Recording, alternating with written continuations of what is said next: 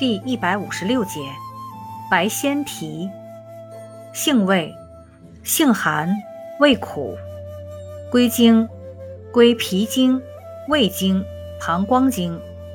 功效，清热燥湿，祛风解毒，属清热药下属分类的清热燥湿药。功能与主治，一，本品性味苦寒，有清热燥湿、泻火解毒、祛风止痒之功，可用治湿热疮毒、湿疹、疥癣。二，本品善清热燥湿，可用治湿热黄疸、风湿热痹。